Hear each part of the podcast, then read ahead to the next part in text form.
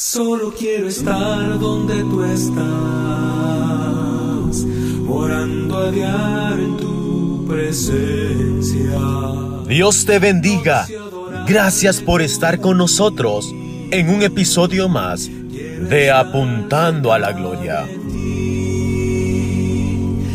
Soy Daniel Hernández y continuando con la serie de la última semana de la vida de Cristo, este día corresponde hablar del jueves.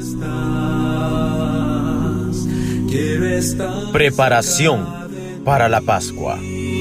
Jesús despertó el jueves para no volver a dormir.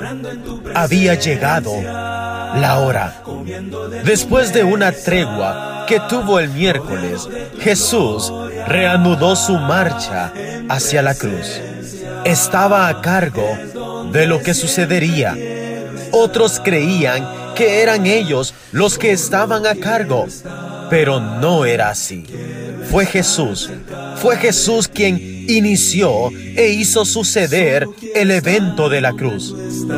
Estaba resuelto, pero no tenía prisa.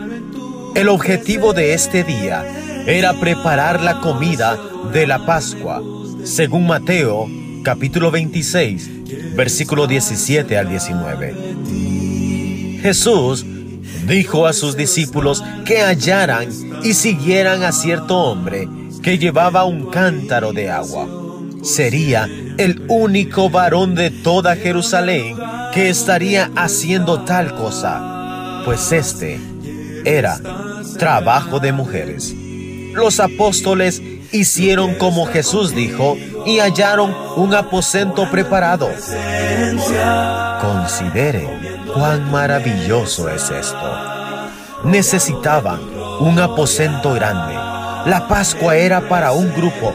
Jerusalén estaba atestada de gente. Sin duda, no había aposentos vacantes. Este aposento no solo estaba vacante, sino que también estaba preparado. ¿Cómo pudo haber sido? La sobrecogedora providencia de Dios estuvo activa aquí. Dios puede hacer posible lo imposible en nuestras vidas también. Jesús tenía un profundo interés en comer esta Pascua con los apóstoles. Hay varias razones que se podrían dar.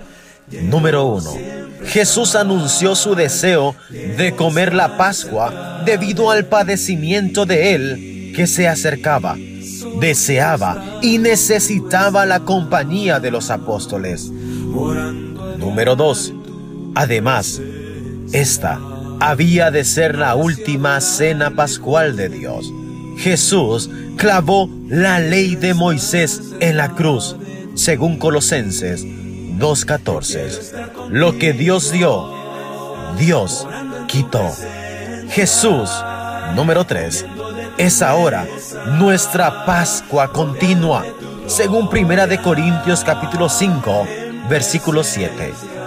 Y número 4. En esta situación de comer la Pascua, en el aposento alto, Jesús daba comienzo a su cena. Hay dos cosas que llaman nuestra atención. La autoridad de las escrituras y la obediencia de Jesús. Jesús guardó la ley de Dios. Él nació, vivió y murió bajo la ley de Moisés. Él obedeció la ley de Moisés al pie de la letra y con el espíritu debido, pero no se dio a las reglas hechas por el hombre de los fariseos. Dios te bendiga.